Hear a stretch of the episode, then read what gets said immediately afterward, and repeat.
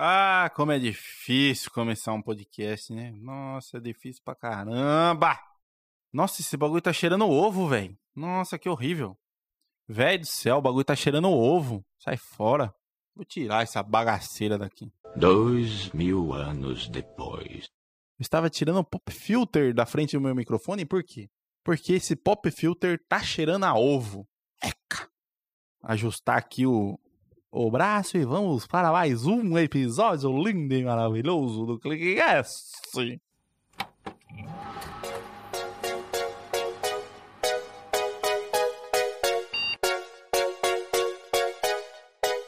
Eu sou Cássio Nascimento e seja muito bem-vindo a mais um ClickCast.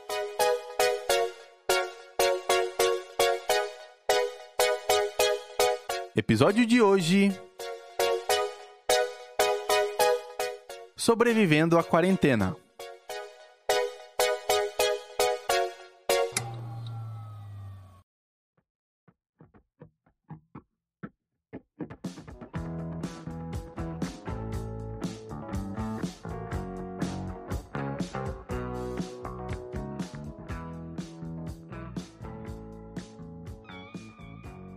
Cara do céu, como é bizarro, né, velho? Você sobreviver. Isso daqui a gente. Será que a gente vai estar nos livros de história daqui a alguns anos? Porque assim, provavelmente a gente não esteja nos livros de história do ano que vem. Mas, sei lá, daqui a uns cinco anos, talvez, estaremos lá falando para os nossos, talvez, filhos, para os nossos, para a nova geração de brasileirinhos que a gente sobreviveu a uma pandemia que matou só no Brasil 100 mil pessoas e que provavelmente dessas 100 mil pessoas, umas 10 mil pessoas morreu por ignorância de, de um presidente, talvez, de alguma outra pessoa, talvez, ou até mesmo por ignorância própria. Hum, não sei, quem sabe. Fica aí a polêmica. Mas vamos lá. Como vocês estão sobrevivendo a essa. Estou abaixando aqui o braço articulado. Talvez vocês escutem uma voz bem sexy. Mas então, eu tô fazendo isso só para me ajeitar melhor na cadeira que tá osso. Então, como é que vocês estão sobrevivendo nessa quarentena? Eu estou sobrevivendo nessa quarentena ganhando lindos e maravilhosos 30 quilos, com certeza. Estou aqui, estou em forma, estou em forma de botijão de gás já. Pode até tocar o funk do botijão de gás que eu tô chegando, que eu tô chegando.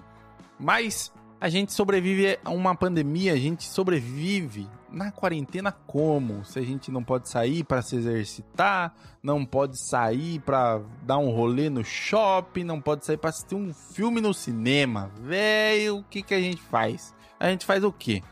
Primeira coisa, aqui ó, vou contar da minha rotina de balofinho. não, vou contar da minha rotina aqui de pessoa, sei lá, que está vivendo uma quarentena, está vivendo uma pandemia dentro de casa e está diminuindo o cerco, vamos dizer assim. Por quê? Eu moro muito próximo da minha sogra e a minha esposa e a família dela são muito próximas. Então eu tô, eu, o que, que eu fiz? Eu fechei o cerco por quê? Porque minha mãe e meu irmão mais novo, por incrível que pareça, meu irmão mais novo sim, eles são um grupo de risco. Por quê? A minha mãe já tá quase com 60 anos e meu irmão ele já teve pneumonia duas vezes. Sim, meu irmão já teve pneumonia uma vez e na segunda vez minha mãe teve que assinar um termo de responsabilidade para o médico poder cuidar do meu irmão. Então, simples assim. E o que acontece? Não estou vendo minha mãe, estou conversando com ela sempre que possível, sempre que ela me responde no WhatsApp e não manda aqueles bom dias cheio de GIF, cheio de coisa brilhante que trava todo o meu celular. Estou conversando também com meu irmão, afinal de contas, né? O moleque tem. Eu sou o do meio, né? Ele é mais novo que eu, então. Ele tem menos de 30 anos, obviamente, né? Não, eu e meu irmão a gente tem 12 anos de, de diferença. Então, façam as contas aí, seus miseráveis. Exercita aí o cérebro também. Mas, basicamente, a minha rotina é qual? Eu acordo, Eu faço café porque sem café não dá para sobreviver numa quarentena, né? Eu faço café. Se eu estiver com fome, eu faço uma tapioquinha com queijo ou um pãozinho na chapa e mando para dentro. Obviamente que como homem do lar que sou, também faço um café para minha esposa. Muitas vezes não na cama, porque ela acorda sempre antes que eu e não me acorda para que eu comece a adiantar alguns serviços de edições. Então simplesmente eu acordo, geralmente depois das 8, faço o café, ela já tem tomado banho, já tá na frente do computador trabalhando, que ela está em home office. E o que acontece? Cassião fica para trás, isso mesmo. Uma coisa que acontece é o quê? Bate o desânimo, dá vontade de fazer nada. Mas a gente faz, né? Afinal de contas, tem, tem que fazer os bagulho. Voltando à rotina, né? Vamos falar do que interessa. Depois do café, ali por volta de umas 11h30, eu já começo a preparar o almoço. Eu tô falando, eu não faço nada que não seja comer. Se você não ganhou pelo menos 2 quilos nessa quarentena, cara, você não tá bem. Procure um psicólogo, procure um nutricionista, depois que a quarentena passar, obviamente, né? Passar álcool na mão e sair com máscara, por favor, também. Depois eu faço o almoço. Ali perto das 11h30 eu já começo ali os preparativos para o almoço. Se a pia está transbordando de louça, eu tenho que lavar a louça antes. Então, se eu tenho que lavar a louça antes, eu começo ali por volta de 10 horas, 10 e 20 eu já começo a fazer o quê? Preparar o almoço e lavar a louça. Para que o almoço fique pronto ali por volta de meio-dia, meio-dia e meio. Feito isso, vida que segue. À tarde, o que, que eu faço? Volto aqui para a frente do computador, edito o que tem que editar, jogo meu tempo fora, assistindo vídeos que não trazem nenhuma informação útil para o meu cérebro no YouTube. Fico feliz com isso, obviamente, né? Porém, o que acontece do horário da uma hora da tarde até as 4 horas da tarde, o sol ele bate inteiramente na minha mesa. E o que acontece pela manhã não bate sol na minha mesa, também não bate sol na mesa da minha esposa. Então a gente consegue trabalhar no mesmo ambiente. Porém, à tarde eu já não consigo ficar no estúdio, que a gente chama carinhosamente de estúdio-tório, porque de um lado é estúdio e do outro lado é escritório, né? Em uma parede é estúdio e em outra parede é escritório, é mais ou menos isso. E eu acabo deixando de canto e eu não consigo trabalhar em outro local que não seja aqui no estúdio-tório. Então acaba que para fazer as gravações eu preciso estar aqui. Se eu tenho que fazer algum tipo de gravação, eu tento não gravar à tarde, eu tento gravar pela manhã, em um intervalo máximo de duas horas, que é o tempo que eu tenho da hora que eu acordo geralmente até a hora de iniciar o almoço. Se eu não edito nesse período, eu tento gravar, né, sempre que possível ou quando a minha esposa não está em casa, ou quando a minha esposa não está no estúdio-tório. Aí eu tento gravar também. Nem sempre acontece, que é o caso de hoje. Um, um lindo sábado no qual eu fiquei o dia inteiro editando, editei 10 minutos de áudio e estou completamente frustrado com isso, mas vida que segue. Voltando, 4 horas, que é o período que o sol ele já não bate mais na minha mesa, ele fica bem dizer, na parede do fundo e não atrapalha ninguém, o que acontece? Eu faço um cafezinho de novo, né? Que é pra conseguir trabalhar, porque sem café fica complicado de novo. Faça um cafezinho, aquele cafezinho da tarde, aquele cafezinho que você faz um pão de queijo de vez em quando com requeijão no meio, pá. Então, às vezes tem alguma coisa para comer junto, mas na sua grande maioria eu faço só o café e às vezes a minha esposa quer comer alguma coisa porque devido ao trabalho dela gera um pouco de estresse e às vezes dá aquela comidinha, dá uma aliviada, né? Depois de fazer o café, a gente volta pra mesa com aquela caneca linda e maravilhosa de café que se tudo der certo a gente não vai tomar ela fria. Edita aí até umas 6 horas, mais ou menos, se tiver alguma coisa para editar. Se não tiver nada para editar, o que eu faço? Absolutamente nada. Mentira. Às vezes eu tento organizar os HDs de backup, que eu tenho dois aqui que estão extremamente desorganizados. Mentira, um tá quase 100% organizado e o outro que é do site, do podcast e, e tudo mais, tá uma bagunça só. Que eu tenho que organizar, inclusive, mas eu não consegui ainda. Feito tudo isso, até as 18 horas é a hora que, bem dizer, eu paro. Eu realmente paro às 18 horas. Tento, tento. Às vezes não dá, né? Eu tento parar às 18, tanto para gravação, tanto para edição, tanto para ficar na frente do computador. Eu paro realmente para pra criar um alerta no meu cérebro, né? De tipo, ó, você parou de trabalhar, você tá na sua casa, agora é aquele momento que você vai tomar um banho, preparar uma jantinha diferenciada aí, pá, e ficar no sofá sem fazer nada. Consigo? Obviamente que eu não consigo, né? Obviamente que eu não consigo, porque a pior o pior órgão do nosso corpo, tirando o bolso, né, tirando a nossa carteira, é o nosso cérebro, né? Que nossa, ele dá umas sabotada, nossa, da hora, dá aquela sabotada monstra na gente, no qual a gente não consegue fazer nada o dia inteiro. Você acorda, aqui vai um desabafo. Você acorda, tudo planejado na sua cabeça. Tudo planejado. E o que acontece? Você não consegue fazer absolutamente nada. Absolutamente nada daquilo que você planejou. A culpa é sua? Não. Talvez não seja. Talvez seja porque você não lutou contra si, né? Não teve força de vontade para transpassar esse obstáculo. É um pouco de culpa sua, sim. E ao mesmo tempo não é. Por quê? você tem vários gatilhos externos que trazem distrações para sua cabeça, distrações para sua mente, e o que acontece com isso? Você acaba fugindo de todo o seu trabalho, de tudo aquilo que você realmente tem que fazer. No meu caso, como eu estou desempregado, isso cria um gatilho a mais, que é o que? O gatilho de realmente dar tipo uns 2, 3 minutos e bater uma bad, entendeu? Isso é muito complicado, mas, tipo, muito complicado de se vencer. Por quê? Tem dias que realmente eu acordo disposto, faço algumas edições, faço tudo aí legal, tudo top, tudo lindo, maravilhoso, pau no gato, a gente faz o bagulho e fala, mano, a gente vai conseguir, velho, vai, vai ficar da hora. E do nada, do nada, literalmente, bate a bad e à tarde eu durmo a tarde inteira. Vou acordar lá pelas 8 horas da noite e acordo, janto, fico um tempo com a esposa e durmo de novo, entendeu? Por quê? O que acontece? O meu gatilho de fuga de situações ruins, realmente, de situações que me deixam para baixo, é dormir. Isso é bom? Não sei.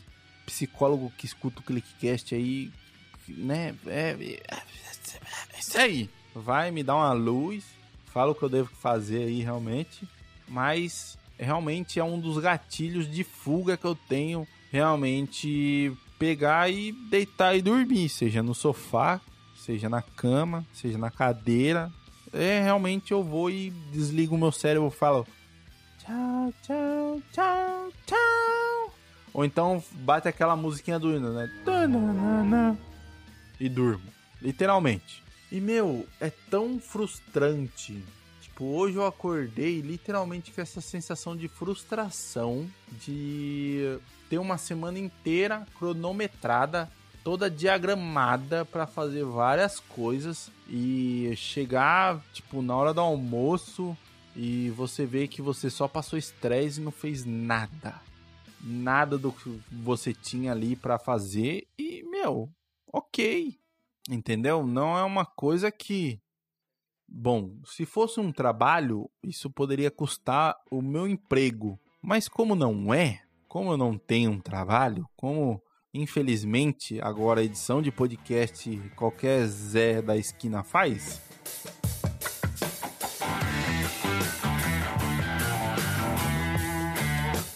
O que pega mais nisso tudo é você realmente criar alguma coisa que, que faça com que o seu cérebro não te sabote 100%. Por quê? Seu cérebro sempre vai te sabotar, sempre vai fazer você enrolar, sempre vai fazer de alguma forma te trazer uma lembrança que não te dê ânimo, não te dê vontade de fazer aquilo que você realmente tem que fazer. É confuso? É confuso. Por quê? É um cérebro. O que você, o que você acha de um negócio que parece um miojo vermelho que. É isso aí, entendeu? Nada mais é do que você realmente trazer para si alguma coisa, alguma lembrança, algo que faça você, na hora que você está se dispersando, voltar a fazer aquilo que você tem que fazer. Eu vou virar o microfone aqui, vai fazer barulho. Talvez não tenha feito, mas tudo isso é beleza, é o que importa. o principal de tudo isso é o que? Você tem que criar uma forma de trazer. Não seria um escape. De forma alguma isso é um escape, mas sim trazer para você algo que te traga a realidade novamente. O que eu ando fazendo, o que eu tenho o costume de fazer para não me sabotar tanto durante os períodos das coisas que eu tenho que fazer. Eu simplesmente faço o quê? Pego, começo a editar, começo a fazer o que eu tenho que fazer realmente. Se isso, apenas se isso começa a me saturar e começa a me tirar atenção, o que eu faço? Eu vou para o YouTube, vou para um joguinho que seja, seja no celular que eu não tenho, seja um emulador no computador que roda berrando, passo ali pelo menos 5 a 10 minutos fazendo essa atividade que para realmente desligar o meu cérebro e ele não conseguir me sabotar. Depois disso, eu consigo retomar a função que eu estava fazendo se apenas se é um vídeo no YouTube. Se é um vídeo no YouTube, quando esse vídeo acaba, eu consigo voltar para aquilo que eu estou fazendo.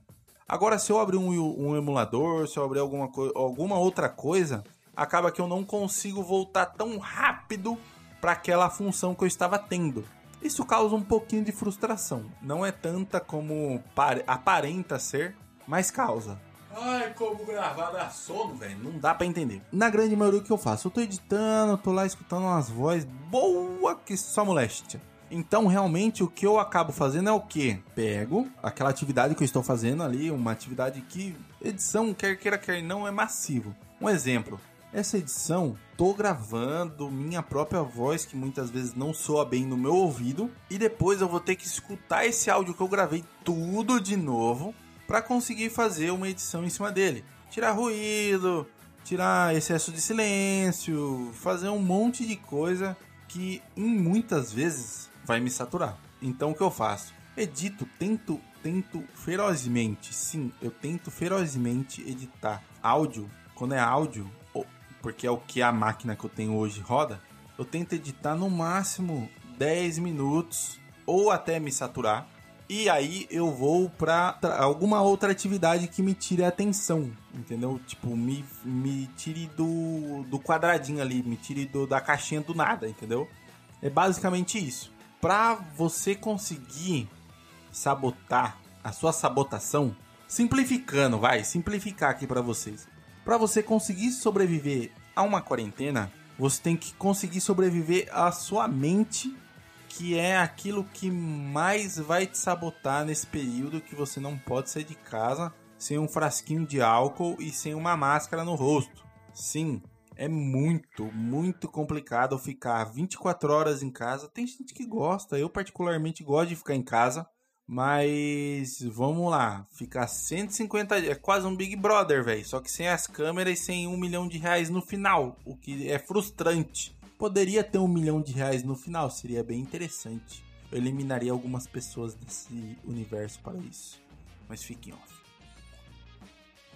Mas, realmente, você tem que ter a percepção, tem que ter o auxílio de alguém, tem que ter a força de vontade, principalmente para não se sabotar, não entrar em algum tipo de problema psíquico, seja ele né? Depressão, síndrome do pânico, qualquer outra coisa do gênero, porque meu, esse período ele é muito propício.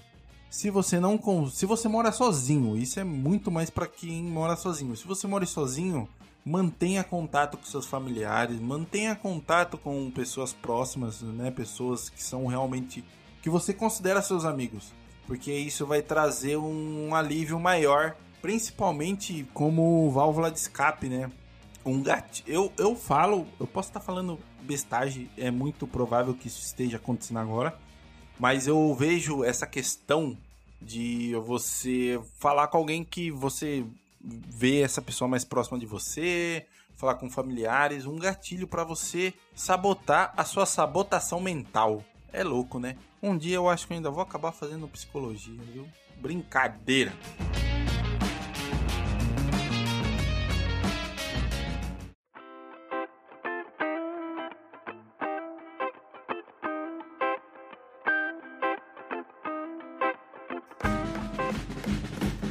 Esse episódio do ClickCast vai ficando por aqui. Se você não segue a gente em nossas redes sociais, segue lá, ControlClickBR, no Instagram e Twitter, e no Facebook através de facebook.com.br controlclick. Se você tem alguma sugestão de pauta ou quer mandar um texto especial aí pra gente, mande pelo nosso e-mail contato@controlclick.com.br ou através da nossa página de contato que está aqui na descrição desse episódio. Espero que vocês tenham gostado de mais esse episódio do Clickcast. Falou, valeu, tchau!